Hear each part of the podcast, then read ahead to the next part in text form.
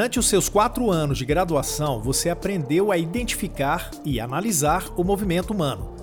Aprendeu sobre funções, disfunções e aprendeu sobre prevenção, recuperação, cura, conheceu recursos terapêuticos e seus potenciais, conheceu tudo.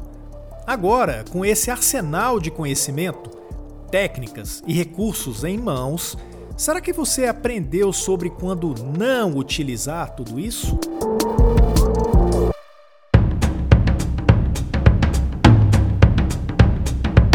Olá, tudo bem? Que bom que você está aqui, pois começa agora a edição de número 44 da primeira temporada do Físio ITO em Movimento. Tudo que rola na fisioterapia e na terapia ocupacional em um só podcast. Este podcast tem conteúdo produzido pelo Conselho Regional de Fisioterapia e Terapia Ocupacional da Terceira Região, o CREFITO 3, uma autarquia federal que faz a fiscalização profissional em todo o estado de São Paulo. E é feito para você, que é profissional das áreas ou deseja ser fisioterapeuta ou terapeuta ocupacional. Eu sou Túlio Fonseca, gerente de comunicação aqui do Conselho. E eu sou a Mônica Farias, jornalista do Crefito 3. E hoje a gente traz para vocês um assunto que ainda é bastante novo para as profissões de saúde em geral, não apenas no Brasil, mas no mundo, que é a proposta do movimento Choosing Wisely. Choosing wisely, Túlio, é, pode ser traduzido como escolhendo sabiamente ou escolhendo com sabedoria. E é um movimento que começou com a medicina nos Estados Unidos em 2012 e que, muito resumidamente, promove o uso racional de recursos e de práticas terapêuticas em benefício do paciente. É, e alguns profissionais responderam a um envio de e-mail que a gente fez ainda no meio desse ano a respeito dessa, dessa pesquisa e possivelmente vão se lembrar do que, que a gente está falando, né? Então, para você saber quando e por que a fisioterapia entrou nessa história e conhecer a lista de cinco recomendações do movimento Choosing Wisely para fisioterapeutas, vem com a gente. Como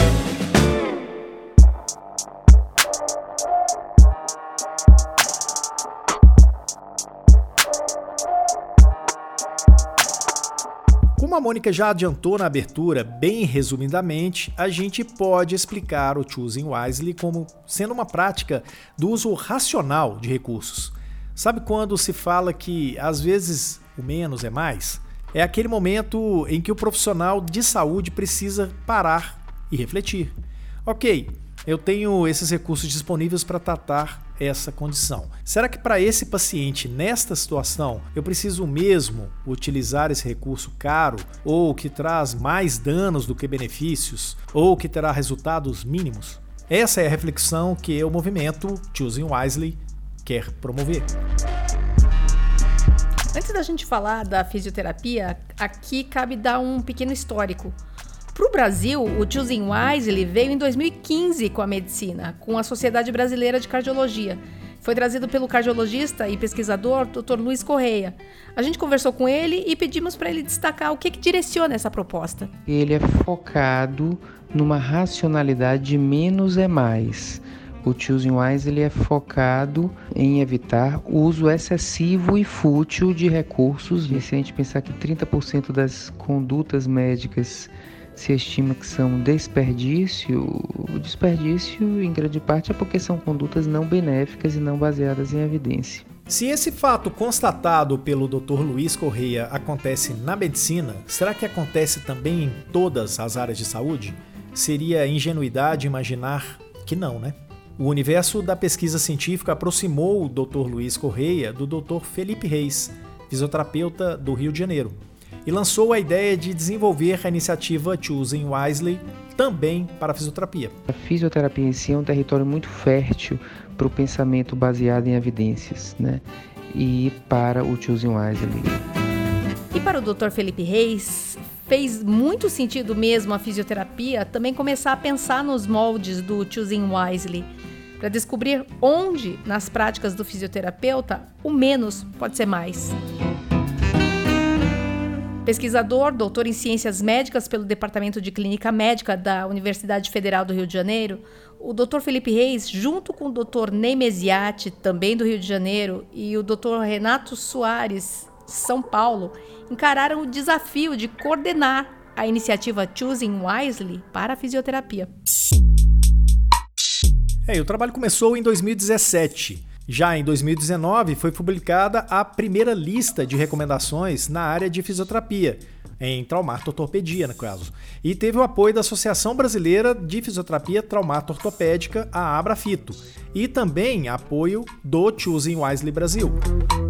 E o Dr. Felipe Reis explica pra gente um pouco mais sobre essa proposta. A principal característica da campanha Choosing Wisely é permitir que os cuidados em saúde sejam fornecidos aos pacientes, que esses cuidados sejam suportados por evidências é, que esses, esses é, tratamentos não sejam duplicados de outros testes ou procedimentos já recebidos, que esse tratamento seja livre de danos e que sejam verdadeiramente necessários.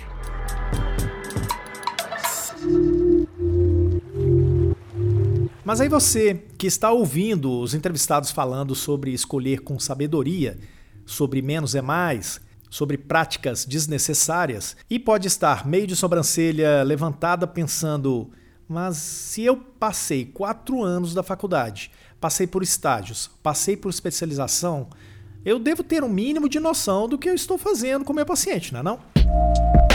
Gente, pelo amor de Deus, o Choosing Wisely da fisioterapia não está contestando você, indivíduo. A ideia do Choosing Wisely é propor uma reflexão sobre o conjunto da obra um movimento que olha as práticas como um conjunto. E, como conjunto da obra, a gente deve considerar também as lacunas na formação. Que hoje você, que já está atuando, você olha para trás e percebe que te faltou alguma coisa. E entre essas coisas que faltaram na graduação, a falta do desenvolvimento de um olhar crítico sobre as práticas. E a falta de desenvolvimento dessa competência durante a graduação atrapalha muita gente e fica sem critérios sólidos para separar o joio do trigo, separar o que é evidência científica sólida do que não tem validação científica. E mesmo dificuldade em aceitar o que é evidência de fato. O Dr. Felipe explicou pra gente que existe uma lacuna muito grande entre o que se produz nas pesquisas e o que se aplica na prática clínica. Estima-se que leva em torno de 15 anos para que o conhecimento produzido nas pesquisas seja implementado de maneira rotineira na prática clínica. E aí, dentro disso que você está falando, dá para a gente entender o quão nova é a fisioterapia, o quão nova é a terapia ocupacional. Se 15 anos demora para você apresentar uma, uma coisa dessa, você tem 3, 15 anos, formando 50. É.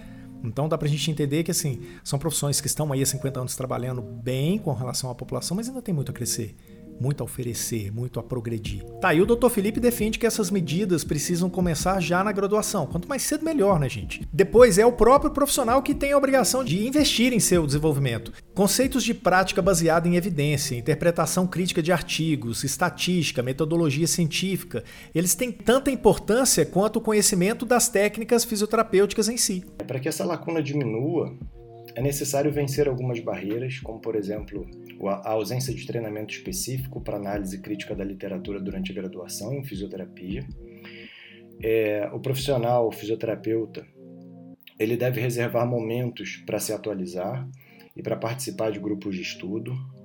Deve participar de treinamentos para melhorar sua capacidade de buscar as evidências adequadas e ele também deve participar de treinamentos para melhorar a sua análise crítica da literatura. Essas barreiras elas vão precisar realmente ser é, ultrapassadas para que a gente consiga fazer com que é, algumas intervenções sejam adotadas de maneira mais rápida.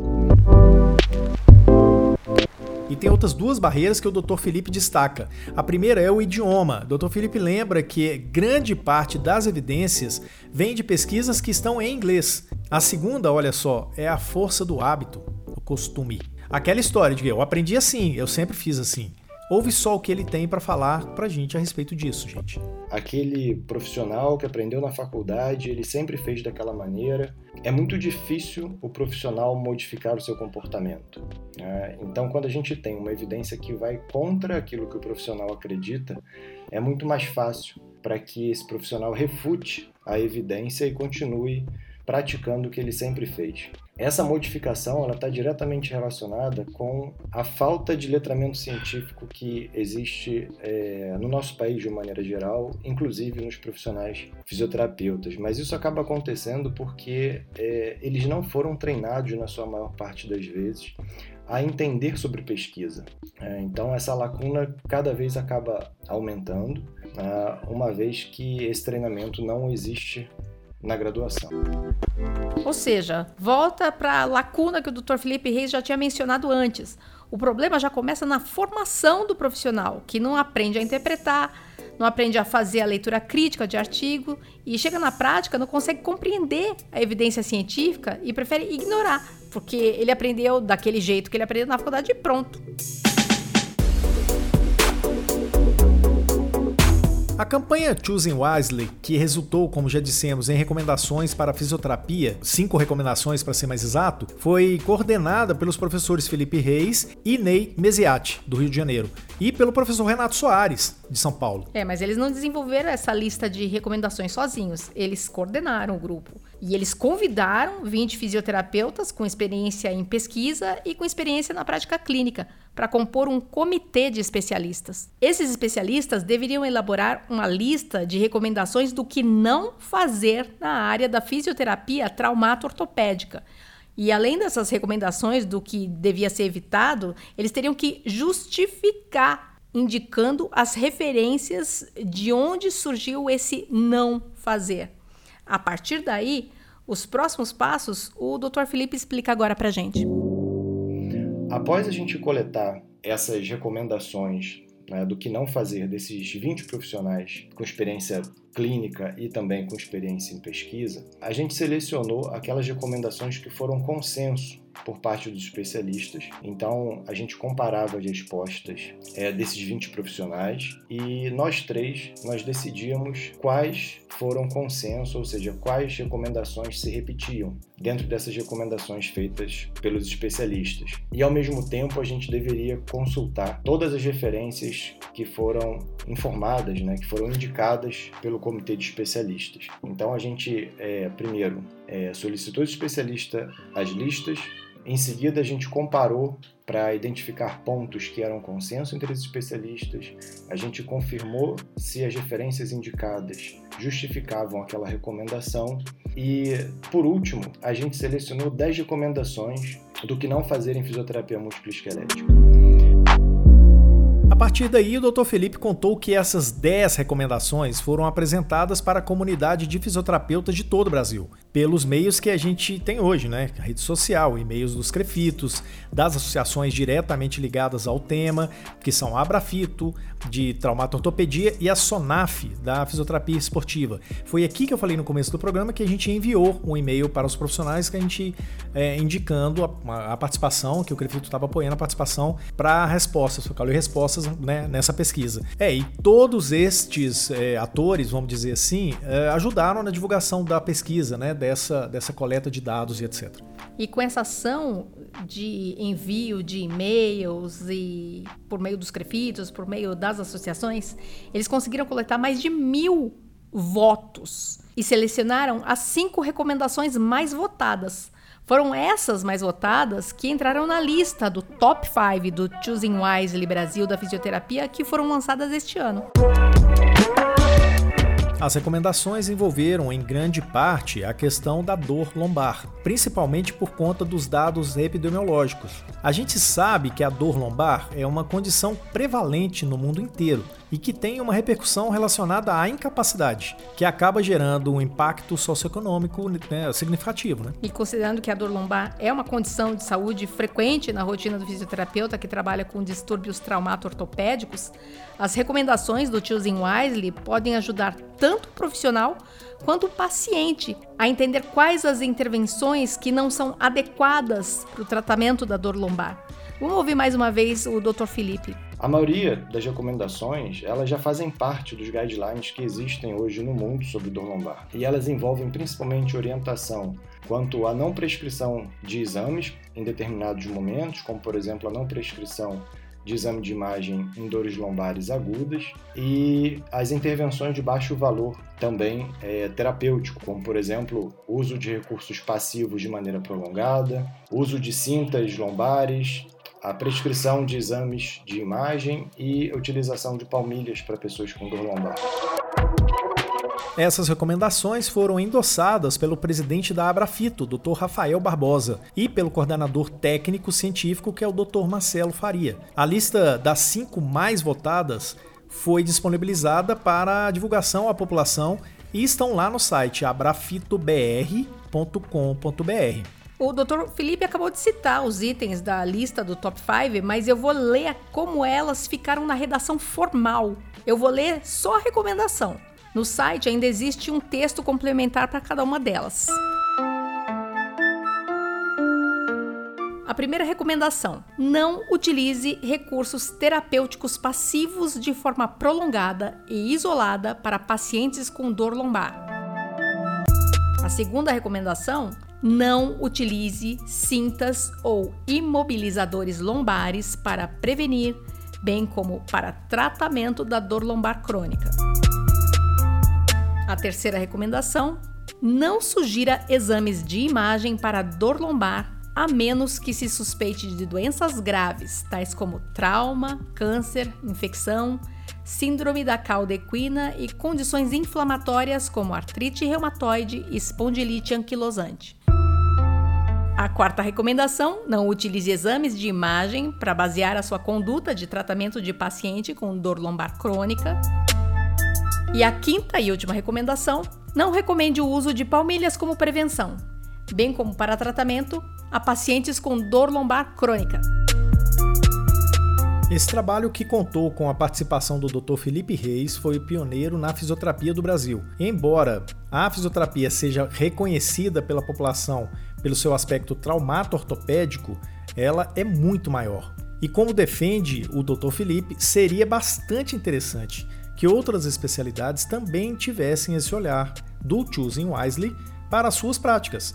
Os beneficiados vão ser os profissionais e também a população. É importante que as outras especialidades tragam essas listas, porque um dos objetivos das listas é fazer com que é, o conhecimento científico seja traduzido numa linguagem mais acessível para a população, é, de maneira que a população e o profissional de saúde entenda quais são aqueles testes que têm pouco valor diagnóstico e quais são aquelas intervenções que têm pouco valor terapêutico. É, isso faz com que a população, né, ao ter acesso a essas informações, ela consiga discutir é, mais com o profissional de saúde e também consiga estar participando da tomada de decisão em relação ao seu tratamento. A gente sabe que hoje é extremamente importante que o profissional de saúde ele faça com que o paciente participe das decisões em saúde, ou seja, que o paciente participe da escolha do seu tratamento, do seu tratamento, ele participe da escolha de fazer ou não um teste, e para que esse paciente decida, ele precisa estar esclarecido se aquele teste ele, é, ele tem algum valor no seu diagnóstico, ele vai trazer alguma informação importante, e também em relação ao seu tratamento,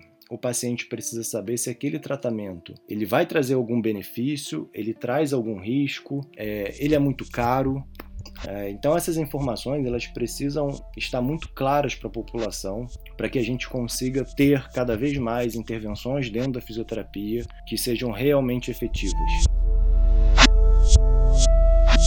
E depois de a gente conhecer mais sobre o movimento Choosing Wisely e conhecer as cinco recomendações para a fisioterapia traumato-ortopédica, chegou a hora de saber se vocês mandaram bem no fato ou fake dessa semana. Vamos lá?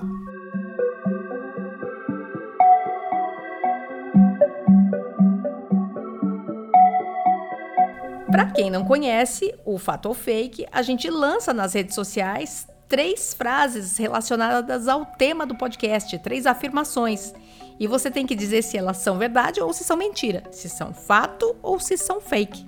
E para participar é fácil, acompanhe o Crefito 3 no Instagram, no Facebook, no Twitter, para poder ver as afirmações e dar a sua opinião se elas são fato ou fake. Vamos então à primeira questão desse episódio, Quem já está conosco aqui no estúdio é a estagiária de Relações Públicas do Conselho, a Ana Carolina Soares. Tudo bem, Ana Carol? Oi, Mônica, tudo bem? E você? Beleza. Então vamos lá começar? Vamos. Os fisioterapeutas e os terapeutas ocupacionais do Brasil querem saber: é fato ou fake a seguinte afirmação?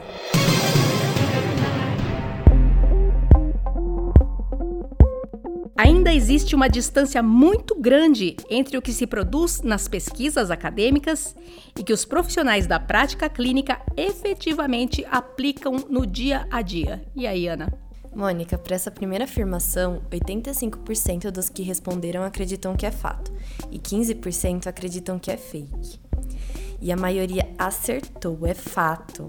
É como o Dr. Felipe Reis disse: o que são evidenciados nas pesquisas levam até 15 anos para se tornar uma prática comum na clínica. Nossa, é muito tempo, hein? É bastante tempo. Então vamos agora para a segunda afirmação.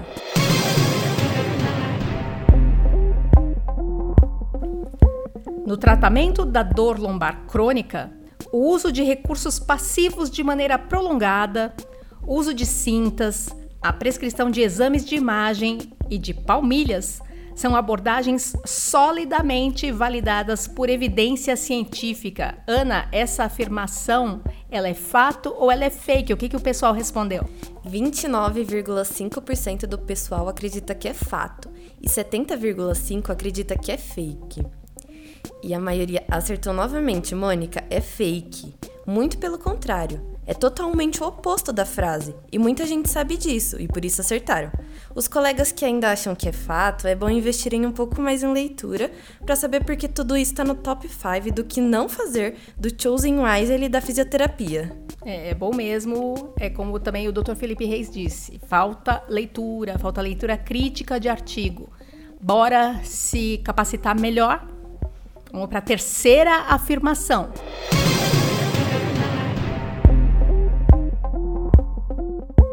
Fisioterapeutas e terapeutas ocupacionais do Brasil querem também saber. Informar os pacientes das evidências científicas sobre exames e tratamentos desnecessários nunca é recomendável, pois coloca em dúvida a competência do profissional. Para essa última afirmação, 28,7% acredita que é fato e 71,3% acredita que é fake. E de novo a maioria acertou. É fake. E parabéns para quem entende que o paciente sempre precisa saber dos prós e, prós e contras do seu tratamento. Ele não é um objeto, né, Mônica? Ele é uma parte ativa na terapia. Exatamente. É uma questão de respeito ao paciente que é um cidadão. Ele tem o direito de ser informado e participar da sua terapia, ser a parte ativa, como você falou, da terapia também. Bom, por hoje tá bom de fato fake, né, Ana? É isso aí, Mônica. E o pessoal acertou tudo dessa vez? Todas, acertaram Que bom, todas. que alegria.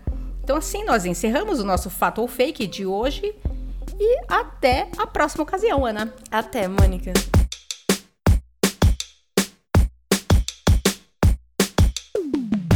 E assim concluímos esta 44 e última edição da primeira temporada do podcast Fisioteó em Movimento. Tudo o que rola na fisioterapia e na terapia ocupacional em um só podcast.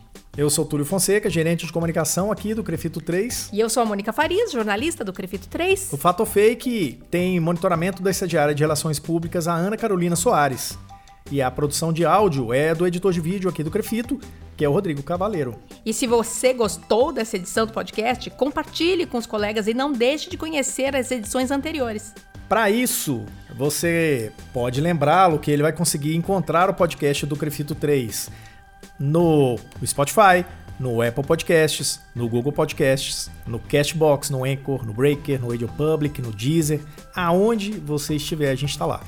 E se por um acaso ele preferir ouvir de uma maneira mais menos moderna, digamos assim, a gente pode ouvir também lá no YouTube, que é o grande agregador que a gente pode Eu prefiro utilizar. o YouTube. Exatamente. Eu gosto mais do YouTube. E nas pesquisas que a gente tem, é muita gente que ouve pelo, pelo YouTube. Então acho que a coisa pode, pode ser por ali mesmo. Sim. Bom, aí na semana que vem a gente está de volta com o último episódio da primeira temporada deste podcast, ok? Não, Ok. Você não pede por esperar. Até semana que vem. Até semana que vem.